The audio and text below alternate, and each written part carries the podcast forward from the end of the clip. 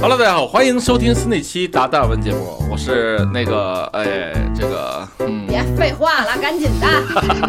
不是蛋下面给蛋蛋暴露了蛋蛋蛋，啊啊的干啥呢？快点儿的！不是 你你你是谁呀、我是蛋姐穿越邹尔霞，烦死了一下就给暴露了这个。啊！你 本来还想本来还想留个悬念，猜猜我们今天嘉宾是谁，结果霞姐直接来了一个。哎，他都不算嘉宾，他他搅局者。啊，今天楚儿给我一个任务。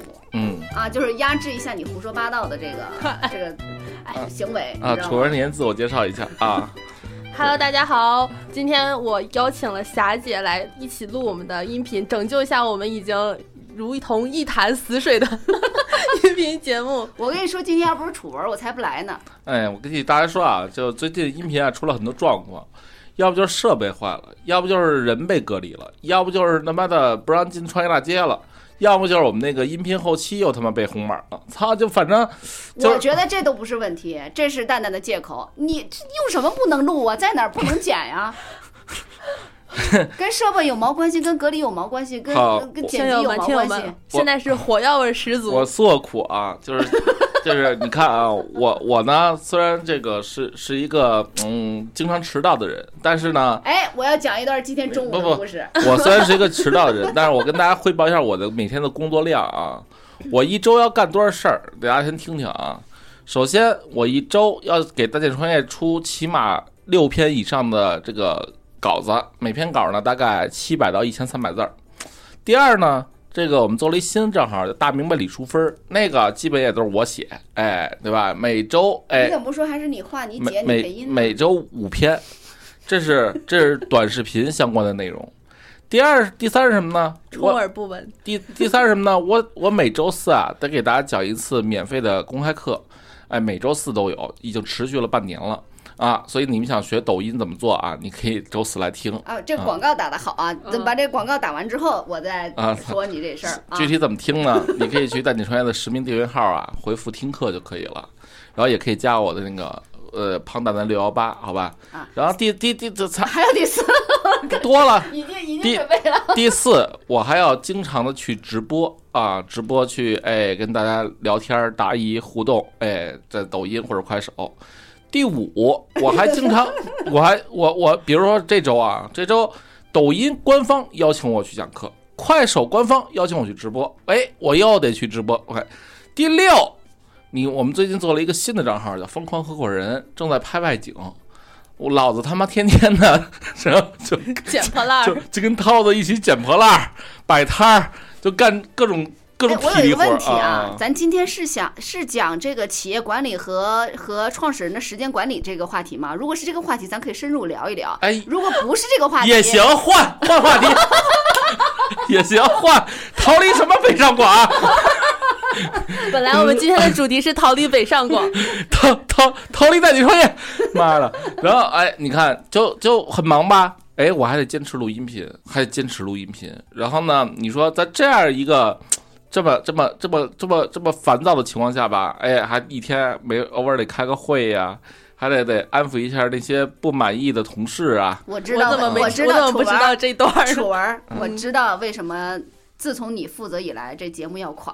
啊你知？道为什么吗？嗯，为什么呢？因为他再也不聊有意义、有价值的东西了，天天就是自己在诉苦，就好像面前坐了几个初中生、高中生，对不对？我今天告诉你啊，爷爷今天特别忙，我告诉你多苦，我今天这个那个这个那个这个那，这谁爱听啊？是不是？以前好歹你还回答个听友的问题，给他解决点实际的、实际的生活中的呃困难和矛盾。你这好吗？都你在这闲闲扯淡，这谁爱听？没有，我主要说啊，最近啊，就是没有时没有太多时间啊，吸收新的知识。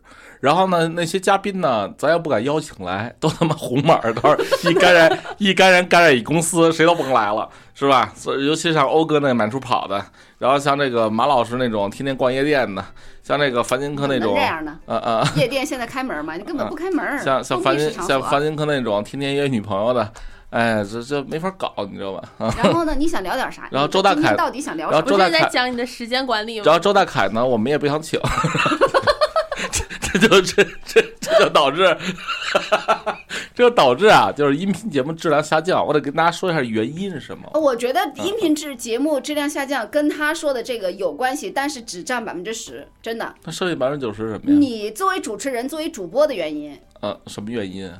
你看啊，你刚才列了一二三四五六条，如果我没记错，七条啊七七条七条，七条 跟我们普通的这个听友有毛关系？有什么关系？有嗯关系吗？跟他们？哎，你你和他们的你切身利益你让我想起了一档综艺，就是一跳舞综艺，然后下边儿一一一个跳舞，哎，有点瑕疵，哎呦，这个老师我今天感冒了，然后这也受伤了。金星在下边说：“啊你不要在这卖惨。”这，哎呀，这好吧你，不是你，你看啊，那个我你说的金星这个我没看过，我也不不评价。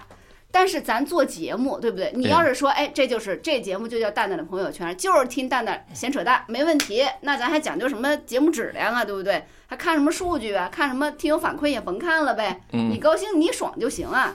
但是你又要哎，怎么回事呢？这帮粉丝最近我讲的这个节目怎么没人听呢？没人看呢？没人回复呢？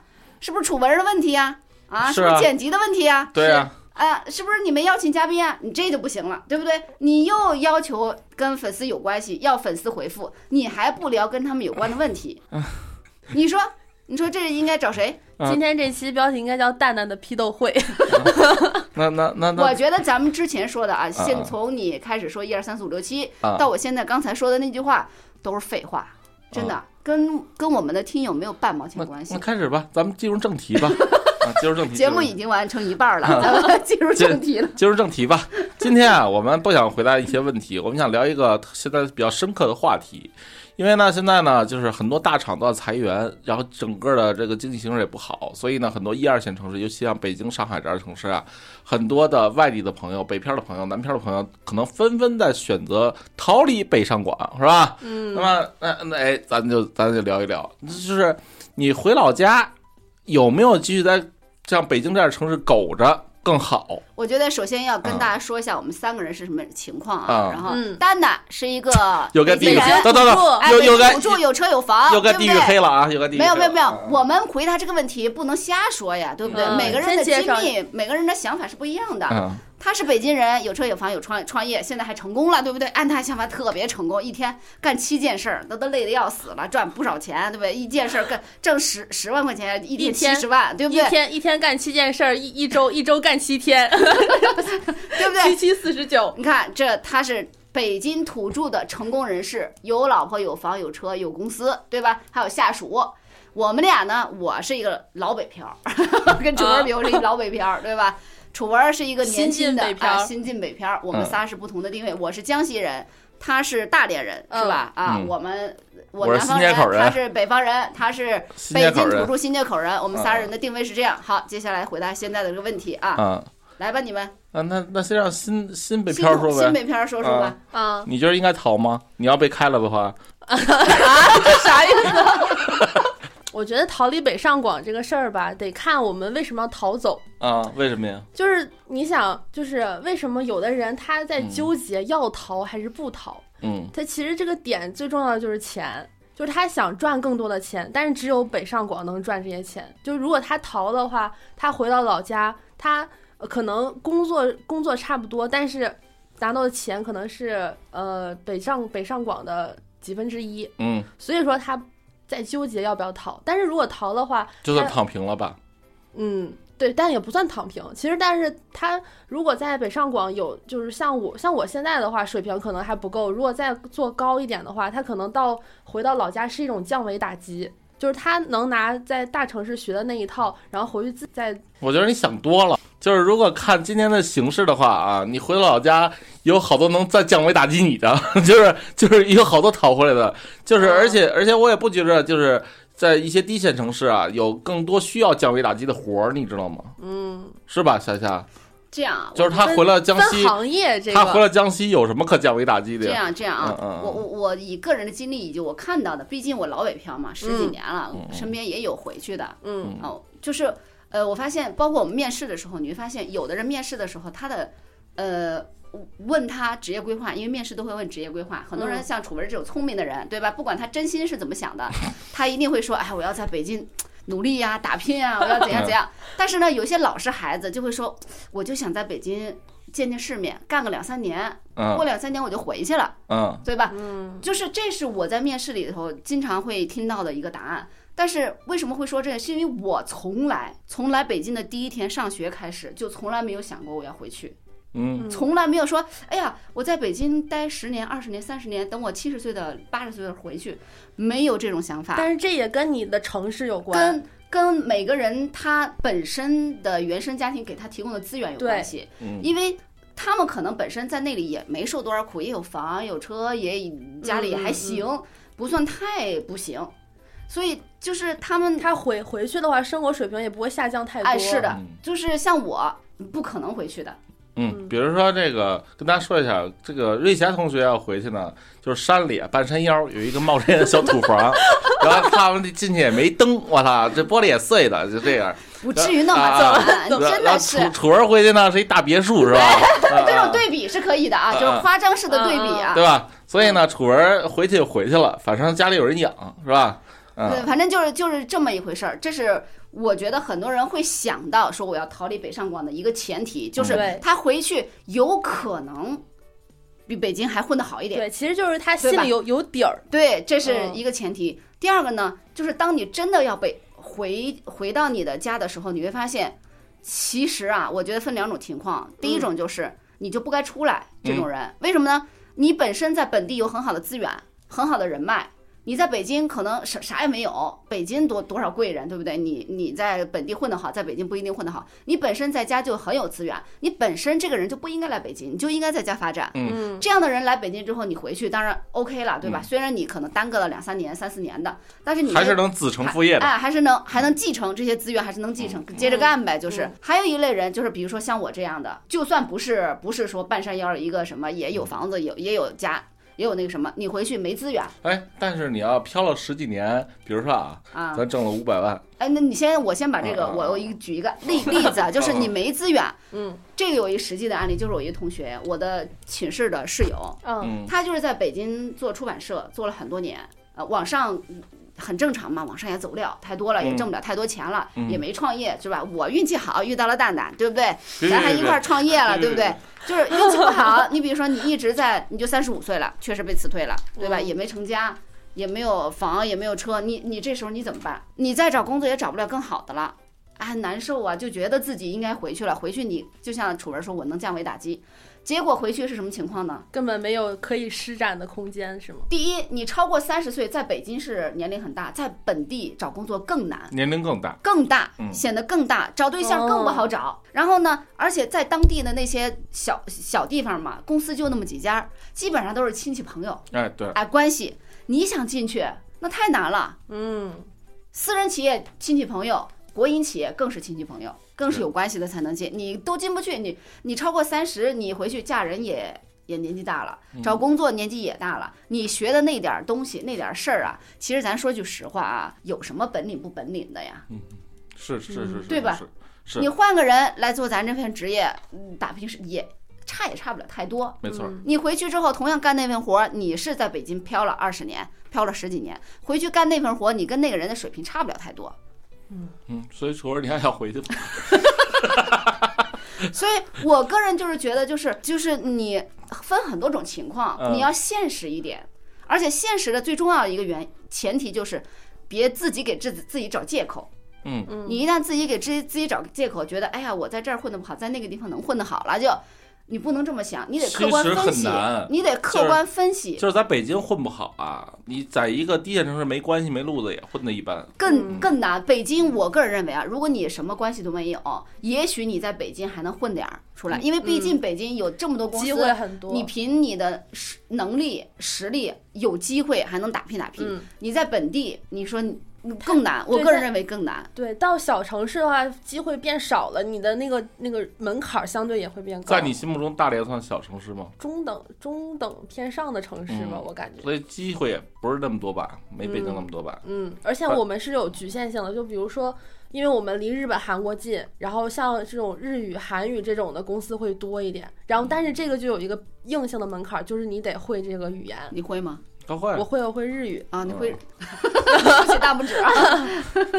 但是你来这不是浪费了吗？你日语都忘了？不不忘啊！不不，以后咱做一日语的抖哎音号啊，别别别别别别！别别别啊！不过日本公司我爱我爱中国，不过咱日本公司也别去了，日本公司还不如中国公司好呢。但是这种就是本本地企业，他你说你说，嗯，你说你说你说，就是我是觉得就是看你自己本地的企业，就是你要是你们家里面那边机会多的话，你回去反倒是一件好事儿，因为你这么长期以来从小到大都积累一定的资源。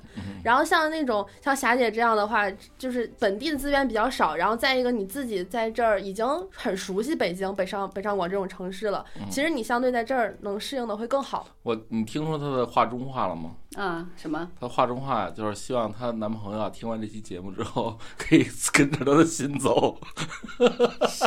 你这在说什么？我 们什么男朋友听了跟着心就走，就是就对啊，就是比如说有资源的呀，啊就回去干；啊啊！没资源的呀，就在那儿飘着，啊，是吧？啊飘着也得努力呀，对不对？嗯你也不能老嗯老那个什么呀。但是这是什么解读？我感觉我好像说的不是这个意思呢。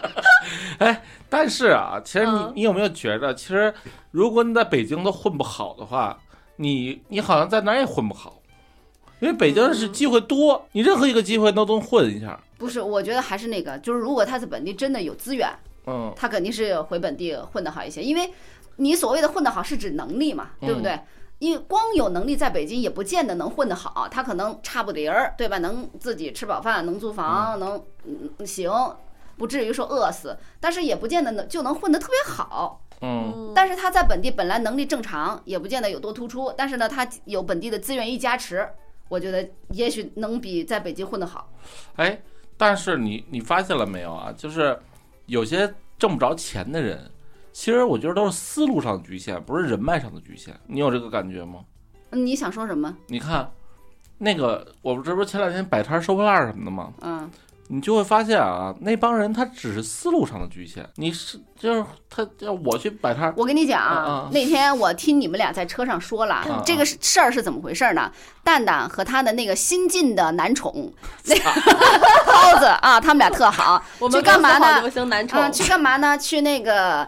去去收破烂儿，拍收破烂儿视频，结果呢，大哥没答就答应了，答应之后第二天放他们鸽子了，就因为这件事情，两个人大动肝火，认为收破烂儿的这哥们儿啊不靠谱，思路有问题，不是啊、不是一个好的创业者，跟他们不是一个段位，不是一个水平啊，就是这个路子，对不对？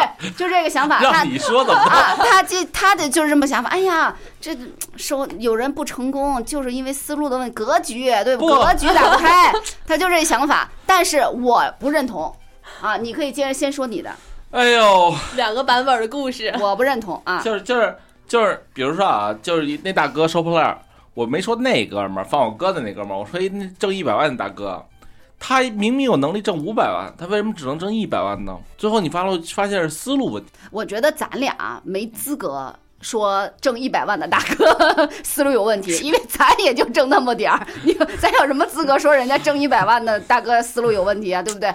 我觉得是这样子的，每一个人都是笼中鸟，嗯，这个笼就是自己的思维和格局。咱说的呃宽泛一点，嗯就是自己的思维和格局。每个人都是笼中鸟。咱说抖音张一鸣，咱看他牛逼，但实际上他也是有思维格局，只不过那个思维格局笼子大一点，对吧？嗯他看咱就是，哎呦，这么小的一个笼子给自己框在那儿。咱看收破烂的大哥啊，可能比咱小那么一点点。行行行，咱对不对？每个人都是这好形象样子的，每个人都是有自己的笼子的。想想你主持吧，形象的比喻。你你主持，你有什么问题想问我，你直接问吧。呃，这个，哎呀，我我也算做了七年蛋姐创业了吧。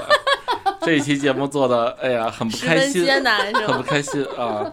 哎，说什么都被怼，你知道吗？我看见，我我现在仿佛看见，就是霞姐站在一个特别高的地方，不拉不拉不拉巴拉，各种符号砸在蛋蛋的脑袋上，然后又弹起来。哎呀，不过不过今年啊，形势确实挺差的。但是有些人即使觉着，哎，他想努力一下，他好像也很难留在北京，因为北京是要有成本的，对吧？嗯是是是啊啊啊！所以他他他回家，他是有有些人被迫躺平的。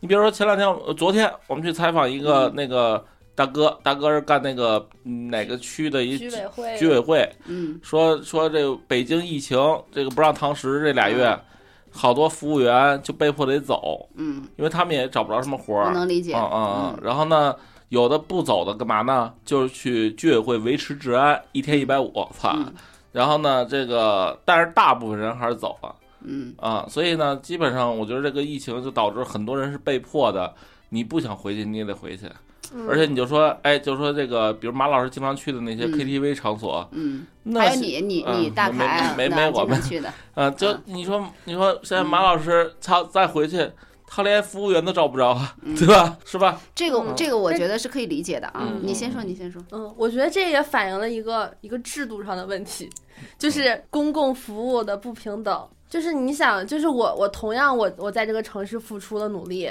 然后我也我也给这个城市纳纳税了，不。然后但是嗯。不，这我还真得反驳你，嗯，大姐，你可是大大本毕什业吧？么大姐？嗯。呃，嗯，你可是大人本，零零我36我36是你你可是大哎，我要跟他把为楚文说一下。啊，楚文小姐姐九九年的。啊啊，才二十三岁。啊，九九啊，长得一米七零啊，嗯站我面前一大高个儿，对吧？肤白貌美，腿长，啊，怎么就在节目里成了一三十六岁大姐了呢？我觉得比喻比喻比喻，嗯，但是但是我要说啊，楚文啊，你为他们觉得不公，但是你想想，你可是大本毕业的，你大本毕业你去端盘子吗？不不是，我是说不管是哪个哪个层级啊，不管你是做服务员的，还是像我这样做个打工人的，或者再往上的，嗯就是我们都在为这个城市努力，但是面对很多资源的时候，我们却得不到跟。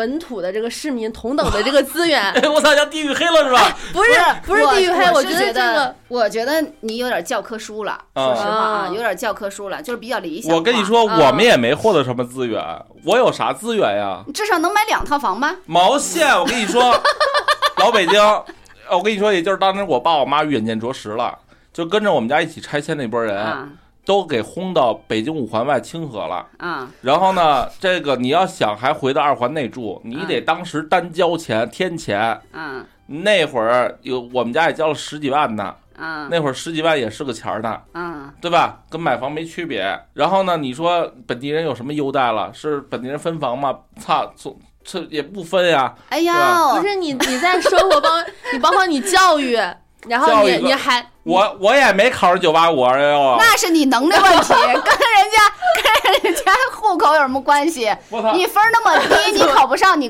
怪谁呀？拿个棍儿干啥？咱仨人在教育上是平等的吧？我觉得不是的。啊，哪儿绝是啊不是？哪儿不是啊？你考清华多少分儿？当年我没我我从来不关注这个，我也考不上，我也各个各考不上。个区的肯定不是平等的。你想想首先，试卷不一样。例如说嗯，大连老师的水平和我们瑞昌老师的水平，以及你北京老师的水平，绝对是三个水不平。不不不不，这是你的误解啊！我先跟你说一下，北京也有好学校和基础博士校，为什么有人愿意买学天价学区房？那是因为北京也就那么几所学校啊，它教育资源是好的。我那个老我那个学校老师，现在我见着他，我还想抽牙一顿呢，你知道吗？就是嗯，就就你是一个坏学生，他还想抽你呀、但是我为什么我人人之初性本善呀？我为什么我为什么从善我认为你变恶了？这人之初性本善也是错的啊。哎，你听我说，我为什么后来走上歧途了？是因为是因为当时没有得到老师的正确引导和教育啊。老师，我说实话，老师有的老师，有的老师可能，比如说啊，你一个孩子，你正你你你很努力在学习，呀，他们过来嘲讽你，那你他妈的对不对？我觉得是这样，你对老师的要求太高了，老师根本没有能力、没有时间、没有去引导。我觉得老师很难做到引导，就是你认为的那种引导式的老师，也是教科书式的老师。嗯现实中的老师就是把教科书上那些知识告诉你，你能学你就学，你不能学那是你的事儿。那大连跟北京和有什么区别啊？每个老师的毕业院校是不一样的。在我们瑞昌当老师的，高中毕业、中专毕业；嗯，北京当老师的，至少是本科以上，现在是研究生和博士生。你想一下就，是现在。以前也是不同，只不过以前不是博士，可能是个本科，其实就说最最能理直接就是高高考的试卷就不一样，每试卷不一样，分数也不一样。对呀、这就不就是教育的不公吗？这你就不用，这你就不用争论了。大连大大连人考大连的学校有什么不一样吗？不是，那我要是不是所有人所有本地人都上本地学校，那我要考北京的学校，就跟你北京人考北京的学校分是不一样的呀。那他妈北京考西安的学校也不一样啊。整体来讲，北京人考全国各地的学校都要低一点。这是真的，这个刘洪良，哎，你们不是想刘洪良吗？刘洪良之所以能考上，呃 南京师范大学昆山分院，是因为他是北京人，呃，大家听好啊，要不然他都考不上。大家听好，他他不是那刘洪良在那他揉揉他眼睛他不是南京师范大学，他是南京师范大学 昆山分院啊。刘洪良在那搓眼睛。他不是他不是正经南京师范大学啊，他是昆山分院，大家记住了啊。对，好，就说啊，一就是场一场辩论以嘲讽刘洪良结束。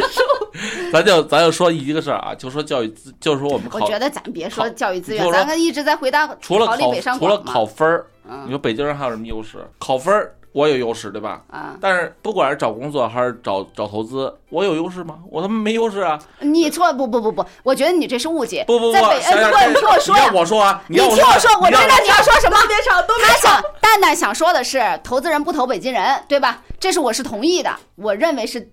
是现实中是存在的，但是他不是不投本地嗯本地人，他不是不投北京人，他是不投本地人。你比如说在可能在南京，他觉得南京人也也因为有房有车，对吧？大部分南京人也是喜欢躺平的，不愿意加班的。他你看我们瑞昌也有本地人，本地人也是有房有车。那么从农村村儿里到瑞昌县城来干活的人，他就会觉得瑞昌人是有占了优势、占了资源，是不爱劳动的，这是很正常的。南京和瑞昌有几个投资公司啊？北京有多少投资公司啊？你这举例太太具体了，就是就是什么意思呢？这个他只是投资投资老板也好，投资公司也好，他是看这个员工，看这个创始人有没有往前走的这个可能性嘛，对不对？嗯勤奋和目标远大是很重要的嘛，对不对？他本地人嘛，大部分本地人我有，我都我爸给我留了三套房、四套房，我还我还努力个啥呀？是不是？我爸没给我留啊。啊，就嗯是，所以你你比较勤奋嘛，对不对？哎，我觉得咱们这是霞霞姐第一次夸蛋蛋，我经常夸她勤奋，哎嗯，不过咱说正经的，其实其实拉长了看啊，北京人没有什么优势，在北京真的没什么优势。啊嗯，我觉得咱们别聊这个话题，咱不是聊逃离北上广嘛？逃嗯逃离北上广，刚才咱们聊到的是说，嗯，就是很多人被迫，呃因为经济不景气，因为被迫回到了嗯家乡。我觉得这个这个是现实生活中存在的，且我认为是很。嗯，不好的一种现象。首先把这个立场先说清楚啊。但是实际上，我个人认为，如果你想规避这种现象，呃，应该要是可以规避的。我认为大概率不是所有的啊，当然有极端情况。比如咱今天要开处分，他怎么规避呢？第一，他要有提前的有有有这个风险意识。嗯说实话啊，他不能说我在这儿端盘子，我就天天端呗，我也不考虑别的问题了。那么当然，餐馆倒闭的那一天就是你要离开这家公司的那一天，对吧？嗯，你要知道，如果你端盘子，你端端出了名堂，你变成大堂经理了，呃，你变成了店长了，你变成什么什么什么往上走了，你会发现你是有机会的。能理解这个逻辑吗？比如说楚文儿，他如果哎，我们他做的运营，其实这个岗位是很必须的。如果他换一个岗位，嗯说拍摄剪辑，我们现在要十个拍摄剪辑，哎呀，嗯，经济不景气了，我们广告收入少了，裁一两个。很有可能，对吧？那么如果拍摄剪辑你要有危险意识的话，你提前规划好做。我作为这个，我就是某个账号的主力，嗯，我不是边缘性人物，嗯对吗？我是主力，他一定你是一定是往后往后放的，对吧？第二，我有特殊的技能，嗯，嗯，对吧？你有特殊的技能，那是另一个。有不可替代性。有对，你就提前做准备呀，这是要有危险意识啊。所以现在鹏飞是不能开的。呃，第一是有风险意识，对吧？你要提前做好准备。第二就是生存意识要强。我的个人认为这个是很重要的，就是你的生存意识、意志、意志啊，孙成孙生孙怎么生存，生存意志如果不强，遇到一点打击，你就想我要不要回老家算了，嗯，连挣吧都不挣吧一下。我觉得很主要的这两点，风险意识，平时就做好准备，别认为自己在这家公司在这个地方一个月挣一万就很高兴了，或者挣五千，我觉得很满意了。你往后想一想，对吧？你的职业要往上走。那么你要逼迫自己往上走的，有时候是要，嗯，逼迫自己往上走，就是你的生存意志要强。嗯每次碰到困难的时候，永远往前走。我记得我以前在做节目的做这个节目也说过，就是你碰到两难的选择的时候，永远选择往前走的那个选择，不选择往后退的那个选择。嗯，这样你永远往前走一步，永远往前走一步。你发现，当疫情或者说特殊情况来临的时候，你已经往前走四五步了，你已经不在原来那个位置了。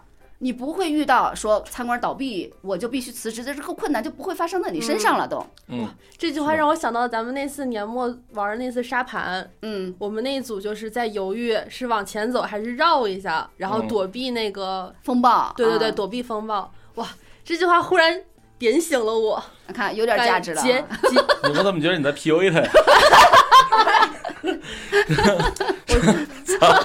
什么呀？我所我我觉得 PUA 这个词啊，咱如果宽泛一点，嗯就是阿 Q 精神，对吧？对就是自我鼓励。嗯，那么，哎，人嘛都是鸡汤也偶尔要喝一喝的，对不对？你老嗯厚黑学这玩意儿过得也苦。是这点我是认同的，这点我是认同的，因为因为其实你比如说楚文，你今天咱们咱们就是站在公司，就是站在我俩的角度上，嗯你你也会发现，就是比如说现在你看到咱们离开的同事，那确实是可被替代的人，嗯对吧？那离不开的人，嗯，他确实是不可被替代的人，就这么简单。嗯就是公司但凡遇到什么小风小浪，就可能有人离开；遇到大风大浪，就得一半儿离开。操，你比如说，蛋姐如果有一天嗯挂了，嗯，整个公司都不在了，嗯你的你的能力如果足够优秀，你运营不光是能发了，对吧？嗯你也懂各种啊，什么内容的整理啊，这个选题的这个思路啊，数据啊，甚至可能还有一些别的技能，嗯你再找一个公司，嗯，这个饭馆倒闭了，肯定还有是，另一个饭馆开张嘛，对不对？而且而且呢，其实你看啊，就是说，比如还是拿刘洪良举例啊，你比如说楚文，你现在具备刘洪良的能力，分分钟把他开了，因为他比你贵，就这么简单。不，嗯刘洪良他不会这样选择，嗯刘洪良他会选择他往上走，嗯他会逼迫自己，我要具备其他能力，我要有一片其他的业务。嗯哎，楚文儿往上顶没问题，嗯，我也要往上顶嗯啊。那么他往上顶，我们俩就得往上顶，对。就这意思。所以，啊所以其实就比如孙拿孙楚文同学的职业规划来说的话，其实做运营啊，你不能做好多年对，啊。然后呢，你看你现在如果能而把而且我觉得这个行可替代性特别对强，，但是你如果把刘洪良这事儿干了，你你就做好了两点：一是你不可被替代了，二是你逼着丫呢得找一新活儿，对吧？这家公司是具备这个可能性的啊啊，嗯，我们一直也是这么做的。啊，所以呢，其实这这就是一个人在一个小公司不同的晋升环境。嗯那你看刘洪良，他就因为去年邀了点工，干了点正事儿，你看他去年也没少挣，而且呢，是吧？啊到时候对对对，而且我认为啊，就比如说，比如说今天你带了两三个人儿，嗯嗯，带两三人，也不必说，就像就拿刘洪良举例吧，刘洪良比较好怼，他也无所谓，不在乎，对不对？就比如说刘洪良，他的心态，我觉得作为嗯、小 leader 也好，大 leader 也好，或者是创始人、公司合伙人，心态要放的开放一些、平稳一些，就是因为有一些人，比如说。呃，李世民为什么非常优秀？他敢用人，当然也前提在于他非常优秀，嗯他才敢用那些甚至比他更优秀的人，要有这个胆子。嗯这个胆子前提是什么？你在不断的往上走。如果你认为我我今天在这家公司就只能做到这个职位了，任何人比我优秀的人都是我的威胁，你就不可能往上走。嗯，你底下的人不可能成长，底下人只会只会流水线换，对不对？所以永远不用担心自己的活儿太多干不过来。啊你你你真的干了更有价值的事儿，你那个原来基础的枯燥的事儿就会有人替代。啊。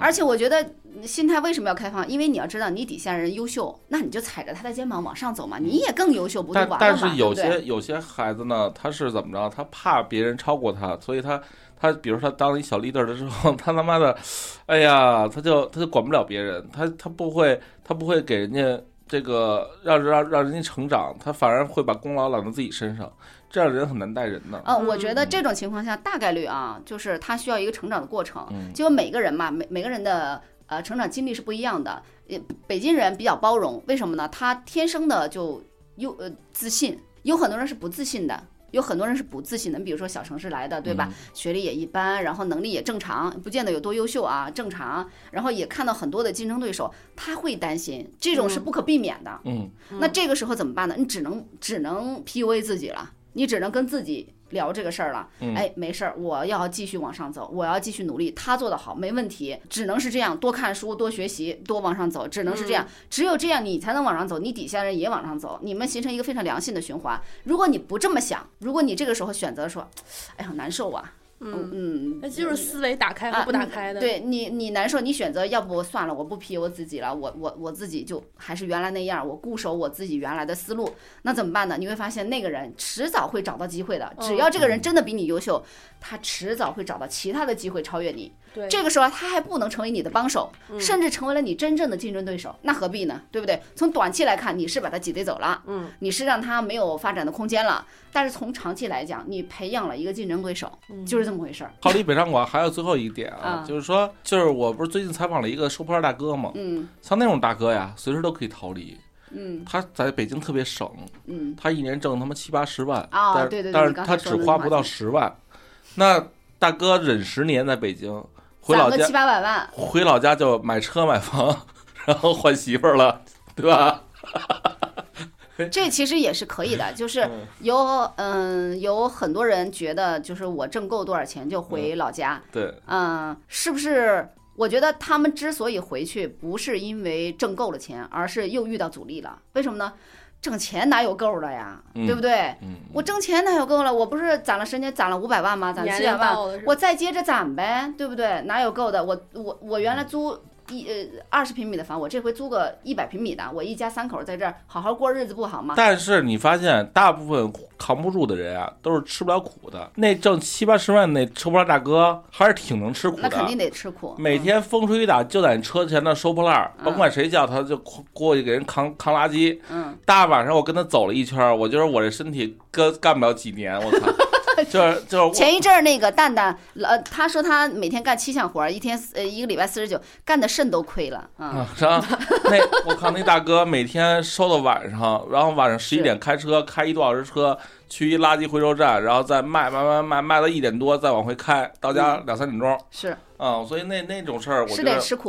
就比如说嗯他之所以回去，有可能会遇到几种情况。第一，他必须要结婚生孩子，在北京没法完成，遇到问题了，他已经解决不了，生完孩子了对吧？都是留守儿童嘛。啊，如果是在这儿也能结婚生孩子，要不就是确实是生体力病了，跟不上，哎，解决不了这个问题了嗯啊，要不就是孩子上学解决不了了。嗯，但凡现实中能解决问题，他会继续留在北京赚钱的，你都不用嗯想。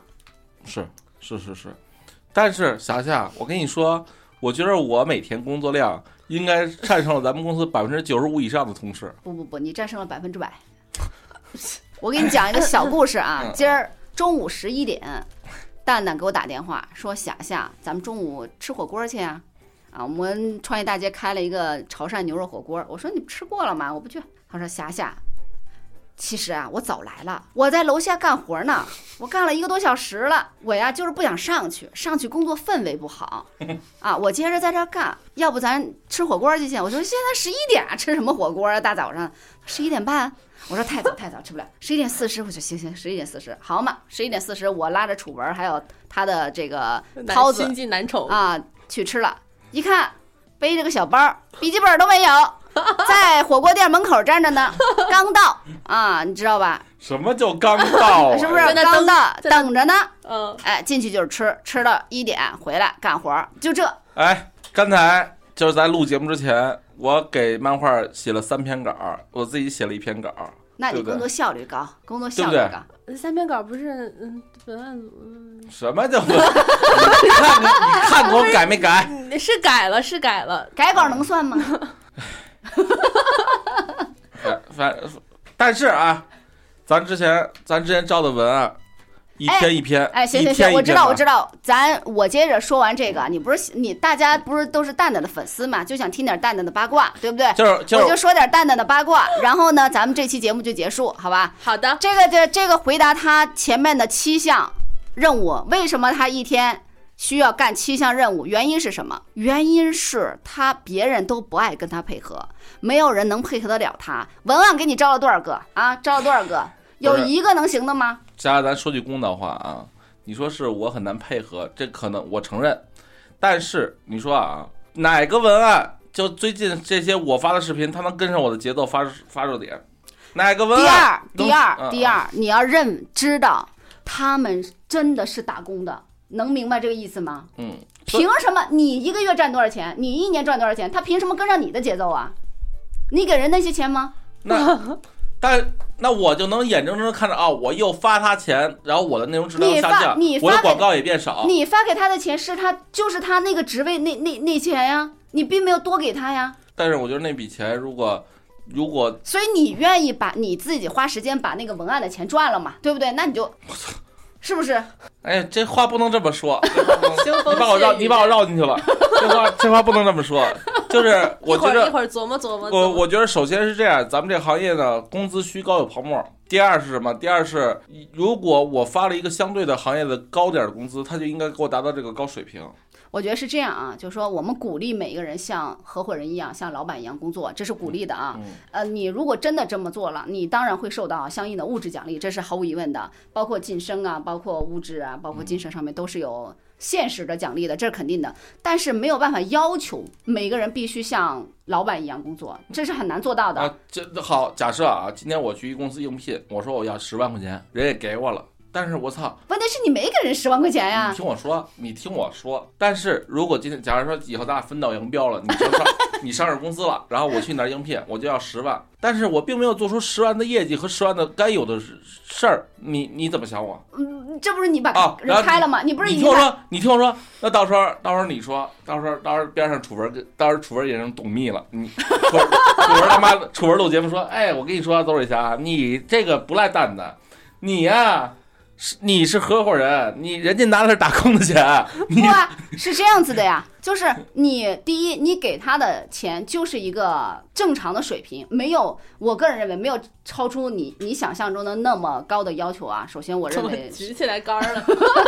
是 就是你给他可能比你认为的正常水平高那么百分之十、百分之二十，对吗？在他看来就是一个正常的工资水平，能理解吗？他就是按照这个节奏去做就可以了。他不是，首先他不是公司合伙人，他就是，哎，我有好的选题我就写，对吧？能写我尽量去琢磨你的这个喜好，琢磨你的这个语言风格，尽量了，能写就写，不能写拉倒，换一份工作。他是这么想的。对于你来讲，你对他的要求，我觉得是这样，他不可能没有人能达到你百分之百的标准，别说百分之百了，百分之七十都不可能。嗯，这里头必然是有差距的，必然是有差距的。那么如果说你说你不能忍受这个差距，百分之三十不能忍受这个差距，你就只能自己干。如果你能忍受，他能帮你解决一部分的问题，只能是这样。不只是百分之三十啊！你看我，那就是这样了，你你看你看你那你的评估标准不一样了。你比如说，有的人评估标准说，只要是正常的，对吧？合格的，我就算 OK 了。你不是，你非要按自己肚子里蛔虫的这个标准来算百分之百，所以那就没法弄了。所以我提醒一下听节目的大家啊，如果你现在还在北上广深豪这样的大城市飘着，你又不想回去躺平，你又天天觉得老板看你有点不顺眼，为什么呢？有赶紧努力有有可能是你德不配位，比如说这这是有可能的比。如说你你要你要一万块钱工资，那他妈老板肯定按照一万五的人要求你，你要两万块钱，那就是三万的人要求你；你要三万就是五万的人要求你。到最后呢，发现你他妈要了三万，结果呢是个两万的人，呃啊，那那我操，老板就天天就看不到你任何好，他就觉得我操，我这不是傻逼吗？我觉得这分两种情况啊嗯嗯。嗯第一种是大团队，嗯第二种是小团队。嗯大团队，比如说你在京东，嗯老板看不见你。啊是啊，你要三万嗯就要三万，你就赚了赚了一便宜了，对吧？大团队看不见你的，像蛋姐这种小公司，老板的两只眼睛啊，我跟你讲，蛋蛋有。全身加起来估计有四个眼睛盯着盯着盯着这个人，每天都在干嘛？你别看他表面上啊是个柔软的胖子，对吧？也 幽默和和善善的，内心我跟你讲，比我可那什么厉害多了，你知道吗？算计，小心眼儿，哎呀，我呢，表面上看着啊不说话，对吧？也冷冰冰的，但实际上啊，全身上下可能八个眼睛盯着你，对不对？都盯着呢，只是不说而已，只是没到时候。啊。嗯所以所以所以所以其实啊，就是我觉得通过跳槽来涨工资的人其实不明智，哎，不不不不，我不觉得，就多次如果多次跳槽啊，就为对对涨工资，是说这样，就是嗯。如果站在呃普通的同事的角度来讲，你嗯。跳槽能加薪，当然是 OK 的了嗯。短期内是可以这么干的。比如说，你觉得你这份工资确实过低，那么你当然要通过跳槽来解决这个问题，对吧？但是你不能每次都这么跳，长期你老跳是对你的职业生涯是不好的。嗯，你短期跳，提高你的薪资是可以的。嗯嗯，反正今天咱我把话撂这儿，楚文儿，今天不是 PUA 你，今天我们也没 PUA 啊他，PUA 他什么了？在你你争取啊，把刘红兰的事儿干一干，试一试。嗯刘红兰刘红兰也不是一个特别自私的人，嗯，就是他也希望你能分担。你要能分担呢，你要真能胜任，以后他肯定找新事儿，再往上挣吧。运营那事儿再给你招一利润，对吧？所以，所以我觉得这就是一个年轻人慢慢不年轻的过程啊，是吧？啊，怎么就不年轻这？我觉得我我今天讲的很阳光，很正能量啊，但是你你看，一点也不油油腻。就是 这这反话是什么意思？另外，另外，另外，其实我也跟那些就是遇到三十和三十五危机的人说一声啊，就是你们今天的危机啊，可能都是你三年前、五年前的这个行为所造成的。嗯。你三年前就开始混，就他妈躺平了，遇到事儿就往后躲，从来不冲。那你可能遇到危机的时候，你第一个就死嘛。是然后呢，这个其实其实在这个过程中，就是别人拉你是没用的。就是我这人啊，瑞霞把我说的成一个内心极龌龊的一个 没有啊 一？个 CEO 啊。然后，但是呢，其实我说实话啊，就是我还是一直在想办法帮助一些不上进的人的。但是你后来发现啊，就是外力很难帮助一个自己不想往前走的人。嗯，嗯，我我掉进泥潭的人，对，刚才说要夸蛋蛋，蛋蛋是一个外热内热的人，就是很热心、很善良的一个人，其实是，只不过呢，经常看错人，你知道吗？啊啊就是眼神儿不好。对，就眼神不好。但是呢，就是我当我我眼神虽然不好，但是我每次都是尽全力帮他。但是呢，后来你发现啊，这个有些人他他妈的，你帮着他，你你都替他着急，他自己是不着急的。嗯啊、然后而且我也觉得有些时候啊，大部分人就是单纯的懒，单纯的懒，跟他们脑子好不好都没关系，就是单纯的懒。其实说实话，每个人都是懒的，天性就是懒，就看你自己嗯，鞭不鞭策自己了。是，你看我我给人打工那会儿啊，我也偶尔假装装个病什么的。我他妈头天晚上去蹦迪，第二天我也起不来，我说见客户去我没有，啊、我都有。但是呢，这这个为什么当时老板觉得我还行呢？是因为我他妈当时一个人干了他妈六个销售的业绩，我他妈不来他能说啥呀？对吧？我我我我我报个病啊，是给他面子，我直接说不来，能听见了吗？下次报病是给他面子。我啊我直接说不来，多不给他面子呀，对不对？